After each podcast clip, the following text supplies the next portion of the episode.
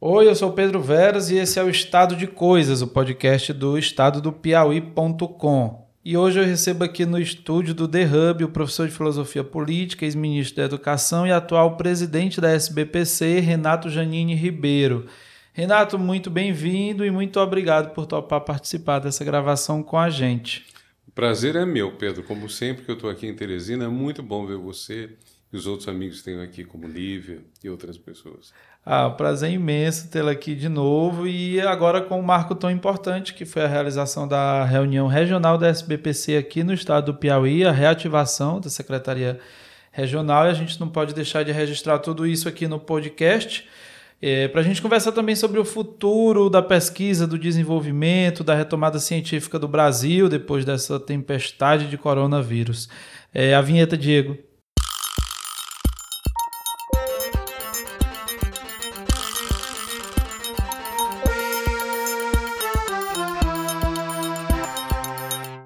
Renato é uma das mentes mais brilhantes que eu já conheci e hoje tenho a grande honra de chamá-lo também de amigo.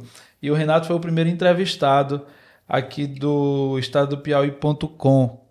Quando a gente iniciou o site, nos deu esse voto de confiança e acabou também se tornando um grande parceiro e incentivador do nosso trabalho, né, Renato? Claro, e ainda fiquei muito feliz porque da primeira vez que a gente se encontrou, eu tinha assumido a presidência da SBPCV há pouco tempo, e quando comentei que o Piauí não tinha mais secretaria regional por ter caído abaixo do, do número mínimo de 50 sócios para ter uma regional, vocês foram os primeiros a estimular a filiação de novos sócios, que a gente conseguiu passar de 50 e restabelecer agora a secretaria regional da SBPC no Piauí. Isso, Renato. E aí você foi, né, naquela época eleito presidente da SBPC, que é a maior comunidade científica do, do país e acho que até a associação mais antiga do Brasil também, falha, caso não me falhe a memória, acho que tem esse registro. E a gente teve esse fim de semana um evento muito significativo aqui no Piauí em alusão ao bicentenário da independência e os 200 anos também da Batalha do Genipapo. Você pode falar um pouco sobre a programação e fazer um resumo do que foi isso e qual a importância disso para a gente? A nossa reunião regional aqui, claro, por um lado tinha a ideia de ativar a Secretaria Regional, que é muito importante porque o Piauí tem três universidades federais, um Instituto Federal, uma universidade estadual muito bem espalhada pelo território, sem contar a Fiocruz e outros grupos de pesquisa. E geralmente quem consegue articular ou essas relações desses grupos entre si é a Secretaria Regional da SBPC. Através dela que é possível juntar esforços de pessoas que nem sempre se encontram o tempo todo. Além dos 3 mil sócios individuais, a SBPC tem 170 sociedades científicas afiliadas, de modo que também elas levam seus caminhos em separado, mas se você quiser juntar gente de física, história, filosofia, letras, biologia, química, numa única frente em defesa da ciência e do papel social da ciência, a SBPC é a melhor para isso. Então, então esse foi um ponto que a gente quis aqui. A SBPC é como se fosse é, essa espécie de liga entre as várias entidades e, uhum. e que, que fazem ciência no Brasil. Eu costumo dizer que a SBPC é o braço político, não partidário, mas político, da comunidade científica. Então, junta todos esses sócios individuais, essas centenas de sociedades científicas, e defende desde verbas para a educação, aumento das bolsas, financiamento de laboratórios, até pautas da cultura, da saúde, do meio ambiente. Nós lutamos muito, por exemplo, contra a campanha que o governo passado fez para aumentar a Covid. O governo passado fez o que pôde para morrer mais gente, inclusive, né? E nós lutamos contra isso. Fomos uma das um dos braços que lutaram contra a destruição que estava sendo efetuada nos anos anteriores a este. Renato, e esse evento aqui em alusão ao bicentenário da independência e à Batalha do Genipapo, já não é a primeira vez que a SBPC trata da Batalha do Genipapo em eventos. É, e você também conhece muito da batalha. Pode. Você que, e você que está fora do, do Piauí, né, de São Paulo, qual a importância você enxerga na Batalha do Genipapo para o Brasil, para a independência? Ela é menos conhecida do que se devia, eu próprio só tomei conhecimento dela quando li o livro do Laurentino Gomes, 1822, no qual esse grande divulgador da nossa história conta que foi a, batalha, a maior batalha em número de soldados que houve na história do Brasil. Quer dizer, É uma coisa significativa e pouco conhecida. A importância da batalha é basicamente o seguinte: os brasileiros perderam. Lutaram piauienses, uh, cearenses e um, e um certo número de maranhenses. Perderam a batalha para os portugueses, que eram soldados mais bem treinados, mais bem armados, etc. Mas, até porque uh, durante a noite que se seguiu a batalha, os portugueses se embriagaram e foi possível, então, aos nacionais uh, saquearem as suas, seus armamentos, os portugueses tiveram uma vitória que eles não souberam aproveitar. E tiveram que recuar e voltar para o que hoje é o estado do Maranhão. E dessa maneira parou o avanço português no, outro, no que hoje chamamos de Nordeste do Brasil, na época chamavam de Norte, um termo mais amplo, que abrangia também a Amazônia, mas parou o avanço deles. E com isso acabou um sonho que havia em Portugal, que era de manter ligadas a, na, na, condição de colônia as eh, capitanias do norte do Brasil, norte e nordeste. Então, uh, digamos que Portugal estava aceitando que ia perder o sul do Brasil, São Paulo, Grito do Ipiranga, Rio de Janeiro, Dia do Fico, tudo mais, mas esperava manter as capitanias que eram bastante fortes, inclusive pelo fornecimento de charque, né, de, que hoje seria carne de sol, né, e que era um, um elemento fundamental para a alimentação uh, mundo afora. Inclusive na Guerra do Paraguai, a, a, bem mais tarde, né, 50 anos, 40 anos depois, uh, o fornecimento de carne salgada se torna essencial para os exércitos que estão lutando contra Solano Lopes. Então, mais ou menos isso. A Batalha do Genipapo garantiu que o Nordeste não fosse perdido para Portugal. Legal ouvir isso nesses termos assim, até é, Renato. É, na própria, o próprio ensino que a gente tem no Piauí de história é muito superficial. Sobre a batalha a gente já conversou sobre isso, infelizmente. É, você vai finalizar agora o primeiro biênio à frente da SBPC, em julho, não é isso? Isso. E o que, que você considera que foi nesse período o seu maior desafio da SBPC, os maiores desafios, o que, que você considera que conseguiu avançar? Olha, eu estava muito pessimista quando fui convidado a concorrer à presidência da SBPC, porque eu pensava, estamos num governo que nega todos os valores humanos, um governo que é contrário, vamos dizer, à redução da pobreza, que é contrário ao combate às doenças, e fez o estrago todo que fez e do qual viemos a saber mais coisa ainda, como morte de muitas crianças Yanomami, que vieram à tona no, no passado mês de janeiro. Bom, então eu pensava que nós vamos ter que fazer resistir. Resistir a isso, defender essas causas nobres, ciência e outras, e fazer o possível para que a devastação seja muito grande. Ao mesmo tempo, e esse é um ponto que eu insisti muito, temos que projetar o, o Brasil pós-Bolsonaro, o Brasil pós atraso, o Brasil que vai retomar o crescimento. E é uma frase do presidente Biden dos Estados Unidos que eu acho muito boa. Os Estados Unidos também passaram por um retrocesso com Trump. E a frase do Biden é Build Back Better, reconstruir melhorando. Então, acho que o nosso grande desafio era esse. Então, houve boas iniciativas. Ontem estive no Instituto Federal do Piauí. Os institutos federais do Brasil cobrem 475 campi dos quais a maior parte foi construída nos governos Lula e Dilma. Então, um trabalho notável. Agora, é claro que hoje não tem mais dinheiro para você construir outro tanto de campi. Você vai precisar saber exatamente como administra tudo, como coloca o dinheiro onde deve, como evita desperdícios, tudo isso vai ter que ser feito. E são desafios importantes agora. Renato, é, aqui no Piauí a gente, o governador tem colocado uma coisa que estava muito clara nos anos de governo Wellington Dias, 16 anos, com o governador Wilson Martins no meio, então, da, nos últimos 20 anos, o Piauí teve uma universalização do ensino. Nós saímos aí no início do governo Wellington Dias é, de ensino médio, por exemplo, em quase nenhum município. Salvo engano, eram oito municípios que tinham ensino, ensino médio.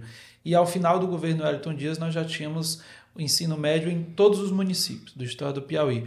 Assim também como temos ao final do governo Ayrton Dias, é, a Universidade Aberta do Piauí, que é um braço da UESP, chegando em todos os municípios do Piauí. Então, hoje, todos os municípios do Piauí têm todos os ensinos, né? Ensino infantil, ensino médio e o ensino superior.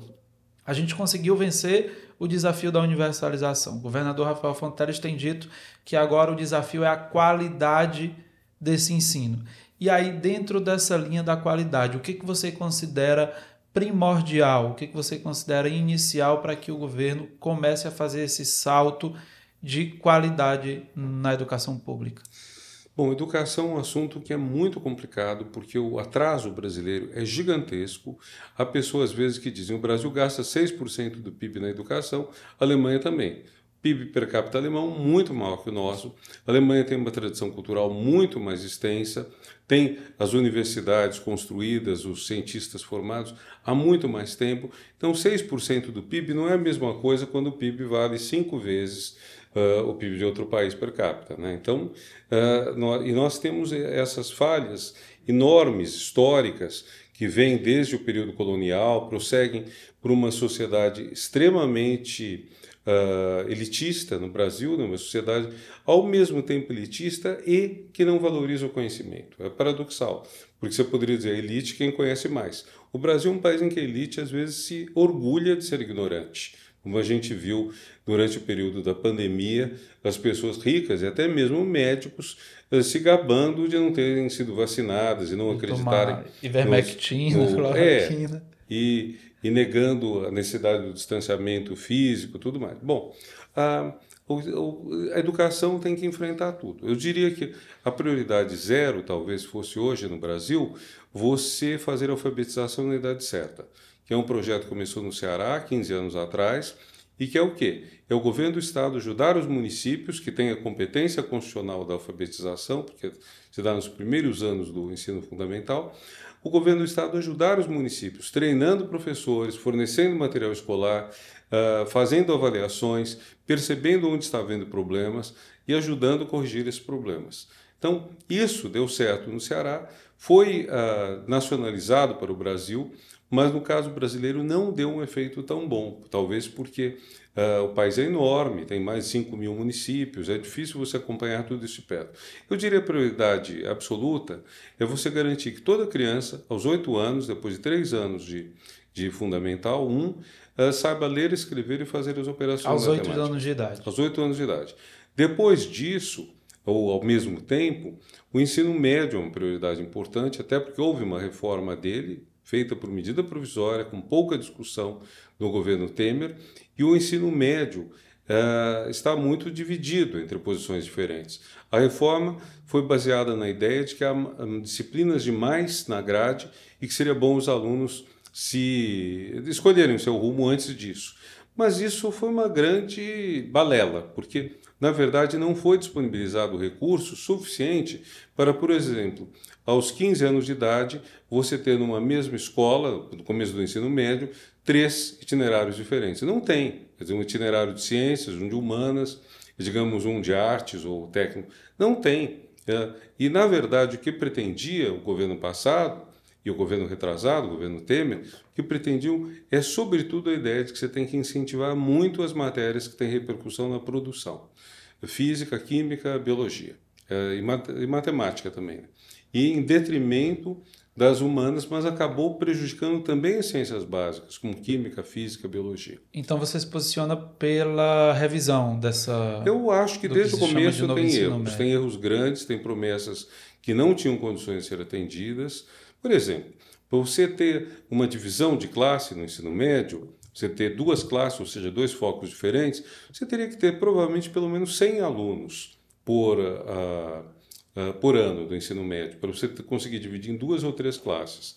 100 alunos do ensino médio significa, cada ano, significa você ter 300, o que provavelmente corresponde a um município de 10 mil habitantes ou mais. Municípios menores dificilmente terão. Bairros, mesmo numa cidade, numa capital como Teresina, você provavelmente tem o ensino médio oferecido só numa opção, em boa parte das escolas, e aí se o aluno quer fazer outra opção, ele vai ter que atravessar a cidade toda para ir a outro bairro?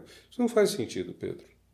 Está é, é, tá sendo muito debatido, né? Acho que a ala mais à esquerda do governo tem, tem muitas críticas ao novo ensino médio e ao que parece, o que eu tenho sentido aí nas, nas reportagens e nas declarações, é que a atual equipe do Ministério é mais simpática a, a manter a, essa reforma que foi feita sem dar muito atendimento aí ao que a ala mais à esquerda diz, né?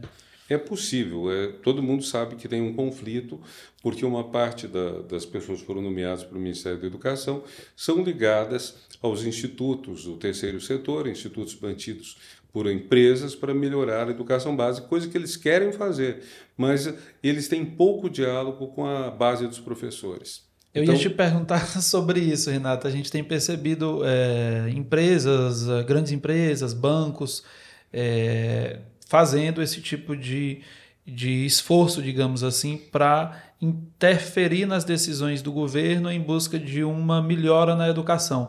Mas essa melhora é para quem? Eu vejo com, muita, com muitas ressalvas. Como você enxerga essas instituições que têm tentado e participado desse diálogo com, com os governos? Olha, eu acho que são bem intencionadas. Eu não acho que eles queiram, por exemplo, bom, pode ser até que queiram, mas eu não vi que, essa, que esses institutos queiram fazer uma educação só para melhorar o, o, as empresas. Não, não sei se é isso. O que eu acho que é o grande problema é que eles não abriram um canal de diálogo forte com os professores.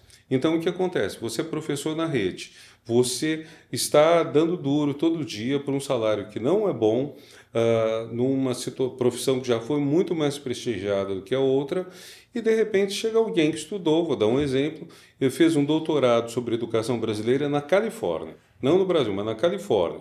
E esse doutorado fez sendo pago, uh, financiado pela Fundação Lema, que é uma fundação que tem bastante dinheiro e tudo, e faz trabalhos que têm várias coisas positivas.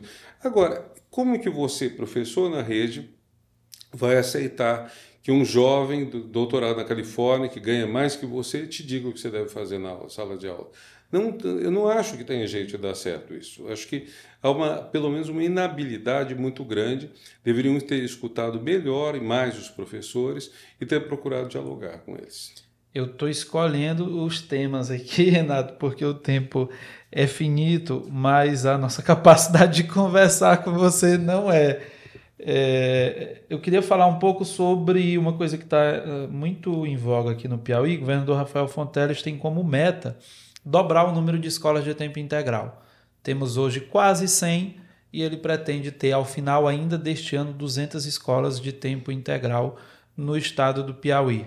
É, como você enxerga a importância dessas escolas de tempo integral na educação hoje, na educação pública? Bem, essa é uma coisa que os países desenvolvidos geralmente têm. França, Estados Unidos têm uma educação que não é apenas de quatro horas. No bairro em que eu morava, em São Paulo, até dez anos atrás, um bairro mais na periferia, tinha uma escola na entrada que tinha uh, uh, turnos de três horas. Então entrava o pessoal sete e pouco, tinha outro turno das dez e meia, uma e meia, chamado turno da fome, porque coincide com o horário do almoço, depois tinha mais dois turnos. Então isso não funciona de jeito nenhum, Pedro. O mínimo que você tem que ter são cinco, seis horas de aula. Agora, se você tiver condições, que foi o que o Brizola fez no Rio com o CIEPS, faz o quê? Faz quase 40 anos. O Brizola disse: a criança tem que ter uma escola em que ela fica o dia todo, em que ela aprende as matérias, faz esporte, se possível natação, uh, almoça, janta e vai para casa já tendo tomado banho. Então, a, a, escola teria um papel muito importante na formação da pessoa, ajudaria os mais pobres, porque alimentaria as crianças, até mesmo tomando banho, tudo, uh, disponibilizaria uniforme, pelo menos a quem precisa. Tudo isso o Brizola fez e foi destruído depois dele. Um, os CIEPs hoje são apenas carcaças. Em São Paulo, a Marta Suplicy fez o CELS, o nome é bonito, Centro de Educação Unificado, que tem um pouco o mesmo entendimento, somando a ideia de que no fim de semana seja um espaço de lazer para o bairro uh, que lá está. Uh, eu acho que é por aí. Agora, é claro, não é uma, apenas uma questão de tempo integral, é uma questão de educação integral. É uma questão de conceito. Você vai educar a pessoa muito mais do que se for apenas uma instrução, como se chamava antigamente. Instrução é o quê? Você ensina tabuada, ensina as regras do português, ensina a leitura, mas você não mexe com a mentalidade da pessoa. A escola tem que ser um espaço de segurança e de liberdade. Um espaço em que as pessoas possam descobrir suas vocações, mesmo que as vocações sejam ignoradas. Uma pessoa muito pobre pode nunca perceber que tem vocação para ser médico, para ser pianista, para ser uma coisa assim. Escola tem que ter esse espaço. É, Renato, uma pergunta que nossos amigos da ANPG, o Cássio Borges pediu para a gente fazer. Há pouco menos de um mês, o governo Lula anunciou o reajuste das bolsas de pós-graduação e iniciação científica após uma década de congelamento. Qual a situação das agências como CAPES e CNPq hoje e qual é o papel delas na retomada da ciência e da tecnologia no país? Bem, nós pretendemos três medidas no tocante às bolsas. Primeiro, reajuste integral daquilo que foi perdido em quase 10 anos sem reajuste, desde 2013. Isso implicaria um reajuste superior ao que aconteceu. Aconteceu 40%, nós pleiteamos seja 60% ou 70%, dependendo da categoria da bolsa. Segundo ponto, aumento do número de bolsas. Isso também o governo fez. Aumentou e terá que aumentar ainda mais quando houver disponibilidade orçamentária para isso e para o reajuste. O governo está uh, levantando a ideia de reajustar anualmente as bolsas pelo, pela inflação. Muito bom, mas é preciso, antes disso, a gente recompor aquilo que foi surripiado os bolsistas esses anos. E o último ponto do, das bolsas é direito previdenciário. Quer dizer, não é direito trabalhista, mas é contar o tempo de bolsa, pelo menos para as pessoas que terminarem a tese, a dissertação, que concluírem o trabalho, contar prefeitos de aposentadoria. Porque se, se nos colégios militares aos 15 anos já está contando para se aposentar, por que quem está fazendo uma coisa tão útil para o Brasil quanto pesquisa científica não contará também o tempo? Até porque as pessoas começam a fazer mestrado doutorado muito depois dessa idade em que os militares já estão acumulando pontos. Elas começam aos 23 anos, na melhor das hipóteses. Então, a importância da CAP-CNPq está na concessão de bolsas e no financiamento da pesquisa. Inclusive, uh, o Brasil acaba tendo um, um, sistema muito interessante, porque a universidade, pública ou privada, ela paga o salário do professor, o professor é promovido, etc.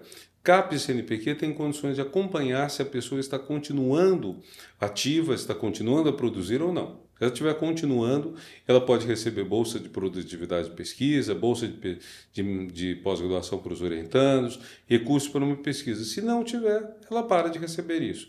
Então, uma forma de controle externo à universidade para coisas que, se ficarem num espírito muito corporativista, podem não funcionar bem.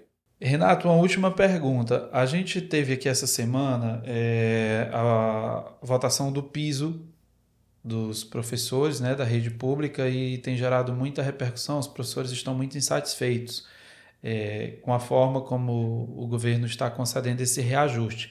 E o, aproveitando para tornar uma, uma pergunta ainda mais complexa, é que a gente tem diferentes é, salários entre as unidades da federação para professores que, ao fim e ao cabo, estão em condições é, de trabalho muito parecidas. E aí cada estado consegue dar um reajuste, às vezes maior, às vezes menor. Nós temos estados que a gente percebe que pagam melhor os professores e outros que pagam bem menos, cada um dentro das suas próprias é, dificuldades e limitações financeiras. E já foi discutido, está sendo discutida no país alguma forma de tornar esse pagamento para os professores, primeiro, é, um pagamento mais justo, um pagamento melhor. E segundo, como é que a gente consegue equiparar, conseguiria criar um, um valor que seja realmente um valor nacional de valorização para a categoria?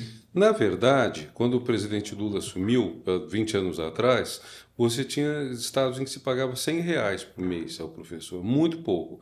Foi criado o piso mínimo nacional, que deve estar em 3 mil reais e pouco, 3 mil e poucos reais, e esse valor uh, é fixado todo ano por uma conta pelo Ministério da Educação, não é o Ministério que decide. Ele tem que aplicar uma equação que corresponde, acho que, ao reajuste inflacionário.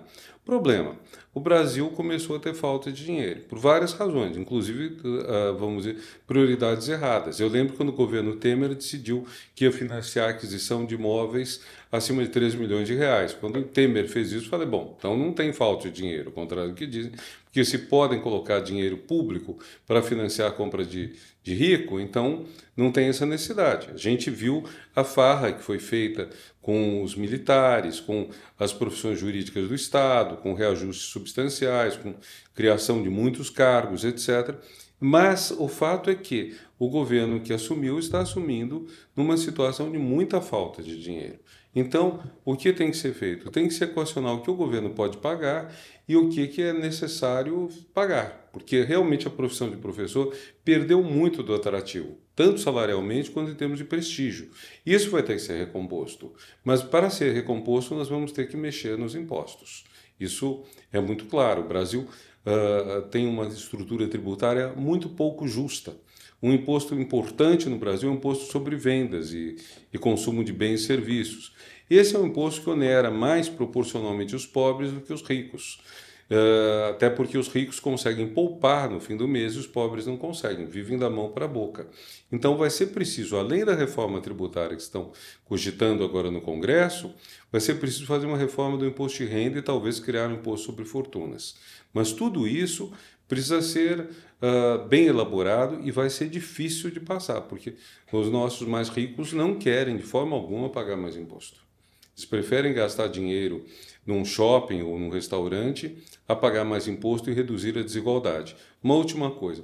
Ontem, em Teresina, como em qualquer cidade do Brasil, você vê imóveis com rolo de arame farpado no muro. Então, isso o que, que é? É dinheiro que não foi investido na, para reduzir a pobreza. Não reduz a pobreza, resultados: pessoas vivem em estado de sítio, vivem com medo de uma violência que seria muito menor se o país fosse menos desigual, se o país fosse mais justo. Renato sempre jogando lucidez sobre temas muito, muito complexos. Renato, eu queria agradecer de novo por você participar mais uma vez do Estado do Piauí, agora com podcast, e dizer que é sempre muito incrível conversar contigo e poder aprender um pouco. Você sabe que o Piauí é sua nova casa, estaremos sempre por aqui para lhe receber. Muito obrigado. Fico muito feliz com a hospitalidade de vocês de sempre. Um grande abraço a todos que nos acompanham e muito obrigado, Pedro e Lívia. Quem já chegou até aqui com a gente, te convido para ouvir os, os outros episódios dessa temporada e das, das temporadas anteriores. Eles estão disponíveis em todas as plataformas de stream. Acompanhe a gente nas redes sociais também, arroba o estado do Piauí, arroba Pedro Veras Piauí no Instagram e no Twitter. Um abraço e até mais. O Estado de Coisas é uma produção do site oestadodopiauí.com. É gravado no The Hub, com produção de Lívia Saraiva, roteiro de Luana Sena, Diego Saraiva na edição e eu, Pedro Veras, na apresentação.